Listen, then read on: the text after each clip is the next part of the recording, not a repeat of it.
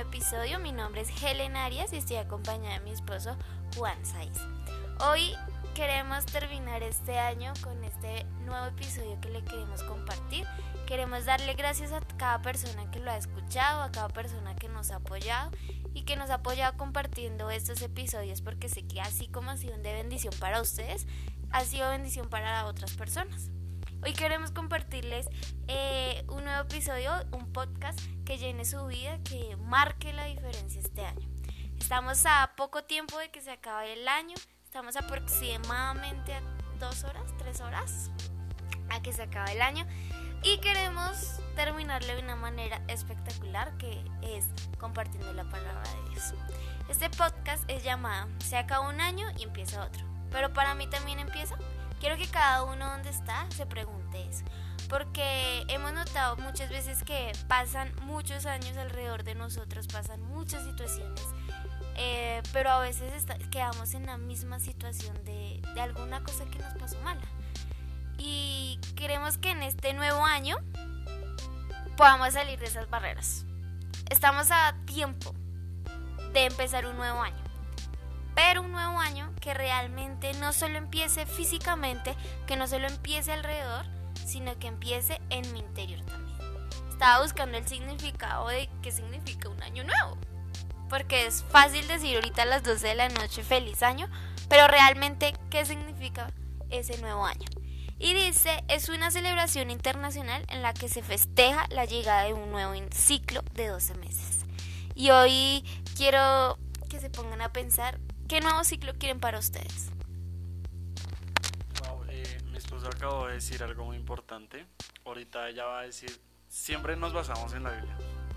Creemos que somos una generación diferente, pues porque eh, más allá de dar una palabra bonita, emocional, creemos que Jesús nos dejó algo para, y es aquellos evangelios, aquellos libros que Él nos permitió obtener. Y mi esposa está hablando de un año nuevo pero también vendrá un nuevo hombre, una nueva mujer para este año que viene o seguiremos en lo mismo, seguiremos la persona igual. Eh, en el transcurso de nuestra vida o nuestro matrimonio, que ya sí, ya pasamos un año de matrimonio, eh, hemos encontrado muchas personas que nos han dicho yo soy así, yo nadie me cambia y todo. Y muchas veces las circunstancias de las vidas lo han cambiado, pero creemos que no debemos llegar a esos límites si este año que viene viene una nueva esperanza, viene un objetivo, un, nuevo propósito, no sé, tal vez una nueva visión. Pero estamos a pocos minutos de aclarar algo. Y esto lo voy a decir más adelante cuando mi esposa diga el versículo, que es impresionante y que cuando ella me lo permitió o me lo mandó, dije, wow, tengo algo muy tremendo o algo, hay, una, hay un secretico en lo que mi esposa va a decir. Eh, yo creo que estamos a unas horas de que todo el mundo está corriendo y está haciendo sus propósitos para el otro año. Entonces, yo me ponía a pensar qué cosas tenemos para el nuevo año. Tenemos, bueno, tenemos la oportunidad de vivir nuevos días. Tenemos la oportunidad de tener nuevas metas, de tener nuevos propósitos, de nuevo esposo. Bueno, único, único esposo. Tener una nueva oportunidad para sanar el corazón. Tenemos una nueva oportunidad para enamorarnos, una nueva oportunidad para perdonar.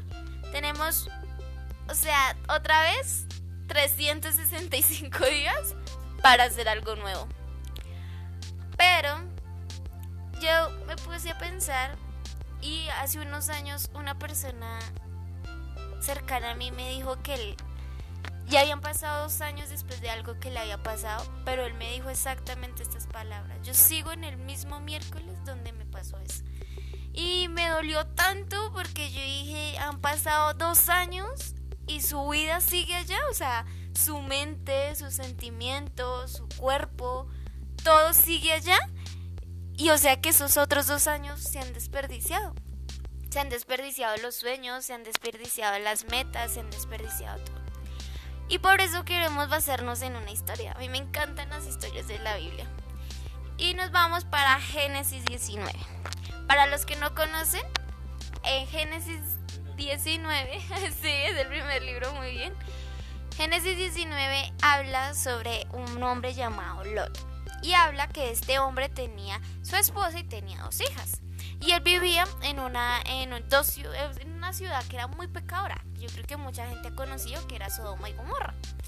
Dice que esta ciudad de tanto pecado que, que tenía, pues hizo que Dios los destruyera. Así que Dios manda a dos ángeles a estas ciudades para que sean destruidos.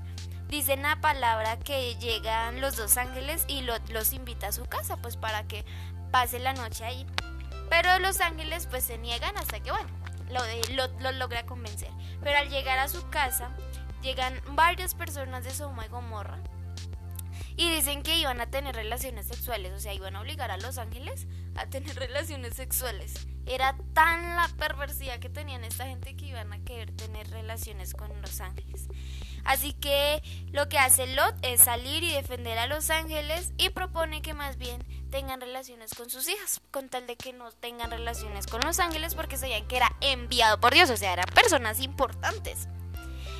Pero fue tanto que ese pequeño acto que lo hizo pensando en defender los ángeles, él no pensó en nada más. Pero ese pequeño acto pudo cambiar su vida, pudo cambiar la oportunidad que él tenía, pudo cambiar eh, esa vida tan fea que llevaba. Porque dice que la gente le decía, Lot, tú no te metas, ni siquiera eres de, aquí, ni siquiera eres como nosotros. O sea que Lot no se sentía muy conforme en la ciudad donde él estaba. Me impresiona que dice en la palabra que este acto hizo que Dios tuviera misericordia de Lot y de su familia. Además, dice que entonces los ángeles le dicen, bueno Lot, no vamos a dejar que te destruyan a ti, pero vete ya porque, porque nosotros tenemos que destruir ya. Y no, Lot se pone con paciencia empacar sus cosas y todo. Y los ángeles dicen apúrese porque ya. Así que Lot no hacía caso, entonces dice específicamente en la Biblia que el ángel agarró su mano de Lot y de su familia y los echó. Pero algo que a mí me impresiona que dice en Génesis 19, 16, lo vamos a leer, dice, y como Lot no se apuraba, los ángeles lo, agarraron de la mano y también a su esposa y sus hijas y lo sacaron de la ciudad, lo pusieron a salvo porque Dios les tuvo compasión. Tan pronto como lo sacaron, uno de los ángeles dijo, si quiere salvarse, corran. No miren hacia atrás ni se detengan en el valle. Huyan a las montañas y pónganse al salvo. De lo contrario, serán destruidos. Dios da oportunidades, pero da instrucciones para salir. Así es. Eh, mi esposa acaba de leer un versículo en el cual es tremendo. Todos sabemos, todos sabemos como la historia de, ah, sí, la Biblia sabemos que hay una mujer que creo que se convirtió en estatua y, y parece ficción, parecen como las películas de Disney o algo así, encanto, no sé. Pero es impresionante, es impresionante. Y yo solamente me quedo con dos versículos. Un versículo que es el 17. Eh, el 16 dice, y no miren hacia atrás. El 17, no miren hacia atrás. ¿Qué quiere decir? Hoy yo creo que Dios nos está diciendo, ¿sabe qué? Salgan, corran de la vida que están llevando. No que se queden así. Eh, no sé con qué está luchando, si tal vez acabo de romper una relación súper eh, fuerte, no está, tal vez eh, en esa semana recibió una muy mala noticia, hubo una persona que falleció, no lo sabemos, pero Dios está diciendo, ¿sabe qué? Corra, aléjese, pero una cosa te quiero decir, no mire hacia atrás, porque lo que quedó atrás no es lo que yo tengo para ti, lo que viene hacia adelante, ese es el propósito que Viene un año, pero también se acaba. Entonces, este año dejémoslo, dejémoslo atrás. Mi esposa dijo, hay personas que, se quedaron el mismo día hace 3, 5 años. Terminaron con una persona y no la pueden olvidar y se quedaron en ese mismo momento. Hay una persona que tal vez perdió a su hermano y se quedaron en ese mismo momento, perdió a su mamá, no sé. Pero Dios nos está diciendo, quédese todo lo que quedó atrás, olvídelo olvídelo porque yo tengo un mejor futuro para usted. Vayan a las montañas, vayan y busquen un nuevo propósito, una nueva visión, porque lo que estamos mirando hacia atrás no nos permite avanzar hacia adelante. Así es. Dios, Dios a todos nos está dando una nueva oportunidad. pero está en nosotros si ese nuevo ciclo solo va a pasar para pasar cosas físicas.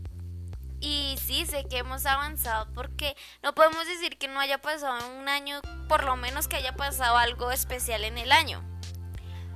Pero a veces es tan feo conseguir cosas materiales, eh, viajar, no sé, mejor trabajo, universidad, tener mucha plata. Pero el interior sigue vacío, sigue seco, sigue en lo mismo. Yo creo que hoy nuestra invitación es de que, que nos, que o sea, no empecemos un año solo con metas físicas, sino empecemos un año con metas en el interior que más de pasar un año y, el siguiente 31 decir conseguí tal, tal, tal, tal, más bien digamos conseguí el perdón, conseguí dejar el mal genio, conseguí dejar el estrés, conseguí realmente la paz y el gozo que necesitaba. No sé, en este momento fíjate qué es lo que te hace falta. Porque en sí no nos hace falta tener más dinero. No, no, esa no es la felicidad. La felicidad es el interior que llevamos. ¿Qué te hace falta? ¿Qué quieres realmente lograr en tu interior? Que no sigamos en ese miércoles que te decía. Listo. Una palabra en la cual nos edifica tremendamente. Y para terminar, Lucas 9:62 habla de que Jesús dijo, ninguno que poniendo su mano en el arado mira hacia atrás, es acto para el reino. Ninguno que poniendo su mano en la obra, en el trabajo que Dios nos ha colocado, puede mirar hacia atrás, porque el reino de Dios son los que miramos hacia adelante. Las personas grandes, las personas que marcaron la historia, y, esa persona que yo me enfoco y que queremos cambiar el mundo es Jesús. Nunca miró hacia atrás, ni siquiera para coger impulso, sino siempre miró hacia la meta. Y la meta era la cruz.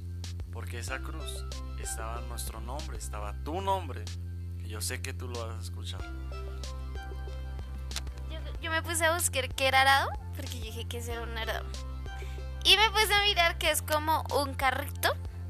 Y dice que el arado es para abrir un nuevo camino. Así que hoy los invitamos, recuerden, cuando nosotros queremos sembrar algo nuevo, no nos podemos devolver a abrir camino atrás, porque eso ya pasó. Así que hoy los invitamos. tenemos la oportunidad de un nuevo comienzo. Otra vez 365 años del, día. Pero, ¿qué vamos a hacer en estos, en estos días? ¿Vamos a abrir camino o nos vamos a quedar solo con intentar? ¿O realmente lo vamos a poner?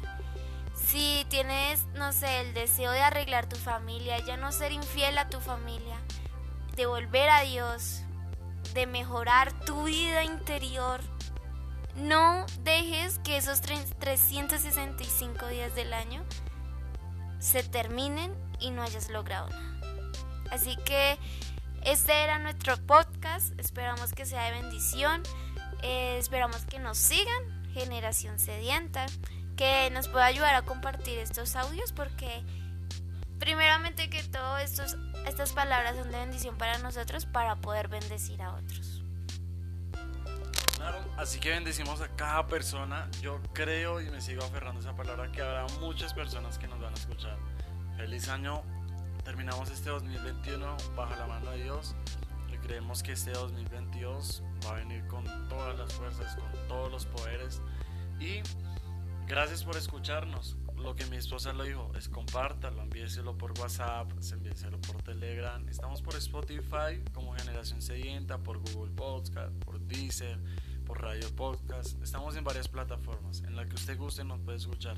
Pero lo más importante, compártalo. Porque así como usted fue bendecido con esta palabra, muchas personas lo desearán. Bendiciones, feliz año.